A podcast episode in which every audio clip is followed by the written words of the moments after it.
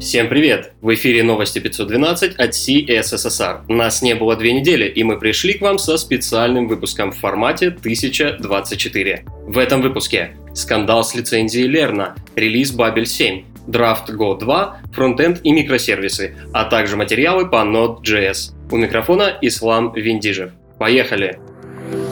Новости релизов. Быстрее, выше, сильнее. Спустя два года, 4000 комитов и более чем 50 пререлизов был выпущен Babel 7. Новый релиз, помимо улучшенного перформанса, содержит новые фичи для работы с JSX фрагментами и минификацией кода. Также были услышаны горячие просьбы трудящихся. Теперь TypeScript поддерживается из коробки и у него есть свой пресет. Более подробно с релизом можно ознакомиться в блогах Babel и Microsoft. Ссылки в описании. Бэкэндеру и сисадмину на заметку состоялся релиз Nginx 1.15.3. На повестке новые фичи и багфиксы. Обеспечена возможность использования TLS 1.3 при сборке с библиотекой Boring SSL. Решены проблемы при сборке с LibreSSL 2.8.0 и в реализации HTTP 2 устранена несовместимость с некоторыми клиентами, вызванная ошибкой в выпуске 1.13.5. Подробнее на странице релиза. 25 августа был выпущен Go 1.11. Несколько важных нововведений. Добавлен экспериментальный порт для WebAssembly JS WASM. Предложен новый формат экспорта данных для пакетов, который поможет ускорить сборку. Реализована концепция модулей, которую можно применять в качестве альтернативы GoPath. Она отличается интегрированной поддержкой версионирования, средствами доставки пакетов и улучшенной системой управления зависимостями. Возможность является экспериментальной. Больше подробностей и холиваров на тему «Зачем Go, если есть Java» ищите на странице релиза.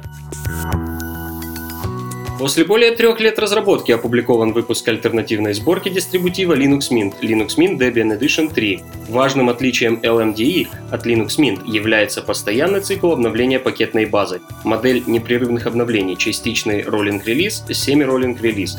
При этом обновления пакетов выходят постоянно, и пользователь в любой момент имеет возможность перейти на последние версии программ. Отмечается, что LMDE ориентирован на более технически грамотных пользователей, немного быстрее Linux Mint и предоставляет более новые версии пакетов. Интересные публикации.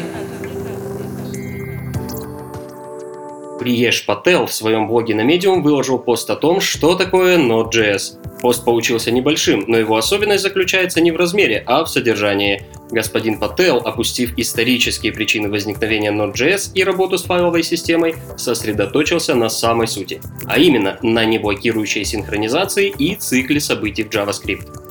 Часто на собеседованиях становится понятно, что многие разработчики попросту не знают, как работают эти вещи. Кстати, комрады из CSSR недавно выпустили статью о самых распространенных проблемах кандидатов на технических собеседованиях и о том, как таких проблем можно избежать. Ссылки на обе статьи ищите в описании. Хотя на календаре август, но эта новость показалась нам первоапрельской шуткой. Разработчики Go решили убить двух зайцев одним выстрелом. Ближайший мажорный релиз даст языку вменяемую обработку ошибок и позволит использовать дженерики. Напомним, что обработка ошибок и отсутствие дженериков были основными объектами критики с момента релиза первой версии. Go превращается в Java? Следите за релизами! На просторах GitHub был найден репозиторий с лучшими практиками по Node.js. У репозитория аж 16 тысяч звезд, что, безусловно, астрономическая цифра для репы с исключительно образовательным контентом. Причин тому несколько. Десятки статей на семи языках, включая русский и иврит, обновление репозитория каждую неделю и отличное по юзабилити оглавление. Если хотите углубить свои знания по Node.js, то непременно загляните по ссылке в описании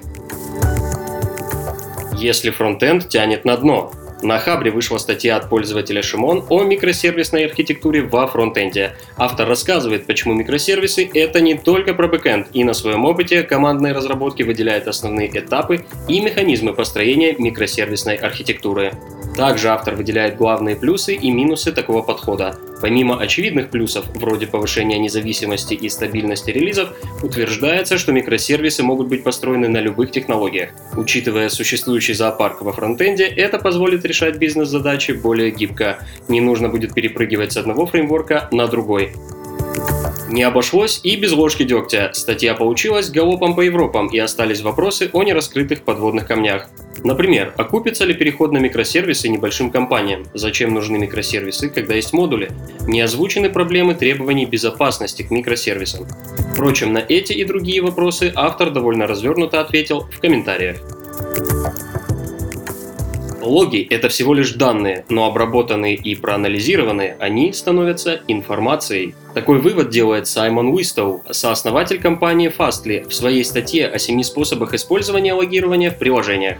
Автор утверждает, что логи – это больше, чем текст, который никто не читает. Недостаточно одного сохранения логов, также необходимо вдумчиво их анализировать. О логировании нужно задумываться еще на этапе сбора требований к архитектуре приложения, иначе в случае ЧП вы рискуете остаться без информации о случившемся.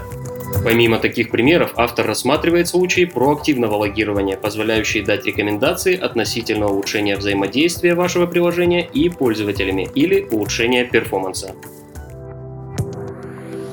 другим новостям. История о том, как open source иммигрантов защищал. Джеймс Кайл, один из создателей и менеджера монорепозиториев Лерна, обвинил ряд компаний в сотрудничестве с иммиграционной службой США и пособничестве в совершении, цитата, «ужасных вещей». В знак протеста разработчик изменил лицензию проекта и запретил ряду компаний и даже паре университетов использование Лерна. Реакция сообщества была неоднозначной. Кто-то считал Джеймса героем, а кто-то злодеем. История закончилась извинениями и pull-реквестом Дэниела Стокмана, сооснователя Лерна. Стокман извинился перед сообществом и признал последствия изменения лицензии бессмысленными и крайне негативными. Кроме того, Джеймс Кайл был исключен из организации Лерна на GitHub. Администрация Дональда Трампа и иммиграционная служба США ситуацию пока не прокомментировали. О других скандалах. Bloomberg опубликовал отчет, в котором говорится о сделке между Google и MasterCard. Суть сделки состоит в передаче данных по офлайн покупкам с использованием MasterCard. Сделка направлена на улучшение взаимодействия с рекламными партнерами Google. На основе данных по интернет-рекламе и финансовым данным по картам можно строить выводы и закономерности об успешности рекламных кампаний. Например, человек увидел рекламу телевизора на YouTube, а потом купил этот телевизор. И если покупка совершена через MasterCard, то эта информация уйдет рекламным партнерам Google. Еще более оскорбительно, что Google больше не говорит об этих сделках открыто. Пользователи заслуживают того, чтобы знать, что происходит.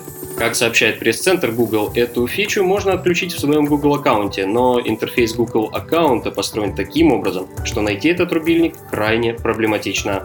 Большой брат следит за нами и показывает таргетированную рекламу. Все ссылки на инфоповоды и сопутствующие публикации ищите в описании. С вами был Ислам Виндижев. До встречи через неделю.